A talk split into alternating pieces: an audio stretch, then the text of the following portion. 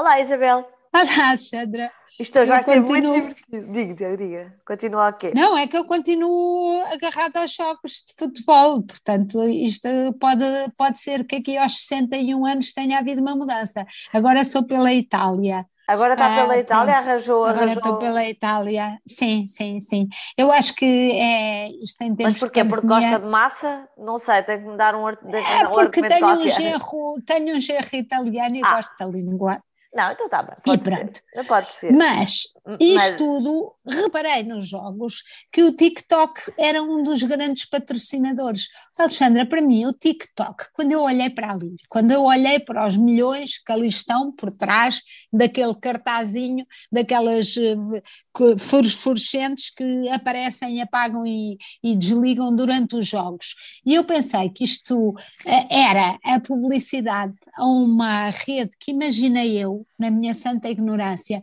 que era uma, uma rede em que os miúdos brincavam e faziam os filmezinhos e umas coisas, foi de facto um choque, um choque de que realmente eu tenho que rejuvenescer e, e foi isso que vamos fazer neste programa. A, a mim ocorreu-me que o Donald Trump, se estivesse a assistir ao jogo Portugal-Bélgica, não sei se assistiu nem se não, devia estar muito revoltado e a gritar. Eu bem disse que os chineses iam tomar conta disto tudo, porque lembra-se, Isabel, que o Sim, Donald Trump tentou. Mas ele não estava só naquele jogo, está em todos. eu sei, eu sei, também era só para falar de Portugal, Portugal um bocadinho outra vez. Oh, Isabel, mas hoje vamos falar do TikTok e o número de hoje é 4,4 mil milhões, são 4.400 milhões de publicações de livros sobre o hashtag, que é dentro do TikTok, BookTok. Eu achei isto muito engraçado. Nós agarrarmos numa rede social onde, sobretudo, estão os jovens, que são aqueles que nós, Isabel, estamos sempre aqui a dissecar as estatísticas de não leitura desta, deste extrato de, de pessoas, e, e, há aqui uma função hum, literária de uma rede social que nós achamos mesmo, mesmo fantástica no fundo, estes, hum, estes jovens em filmes que não duram mais do que 60 segundos no máximo, que é o limite, o limite daqueles videozinhos, promovem aquilo que leem e conseguem com isto que livrarias em Nova Iorque, em todo o lado, tenham já uma secção uh, que diz eu, estes são os livros que o TikTok recomenda ou, estes, ou o TikTok levou-me a ler estes livros. Eu acho isto espantoso porque não estamos a falar como é que uma coisa, uma maneira de promover diferente a leitura uh, levou, leva os mais novos a ler. E, e de facto só mostra, Alexandra, que basicamente uh, é preciso saber vender e vender no bom sentido com a linguagem de, do comprador. E não podem ser pessoas de 61 anos que ficam espantadas porque o TikTok aparece no, no, a patrocinar um euro, que eh, têm a linguagem certa para falar a estes mais novos.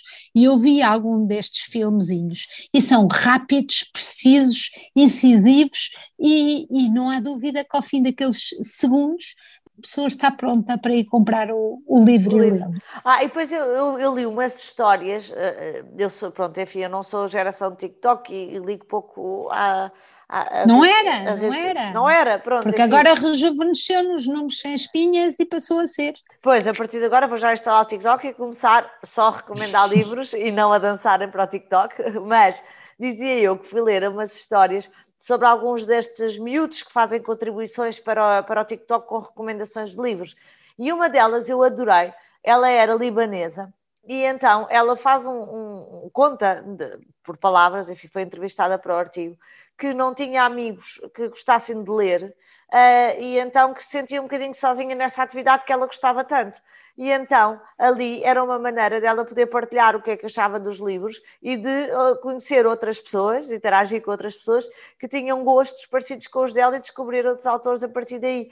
Eu achei que esta ideia de um clube literário do TikTok, aquela coisa de nós nos juntarmos e discutir livros desta maneira tão engraçada, é genial e pode ser o reacender da esperança que, de facto, a geração mais nova um, se apaixone tanto pelos livros como, como nós. Um, e pronto, e achei que uma rede social poder ser um sítio de bondade em vez de ser reduzida àquilo que nós temos visto ultimamente quase como uma rede de ódio sobre e de causas e de, e de coisas que às vezes são, são francamente empobrecedoras.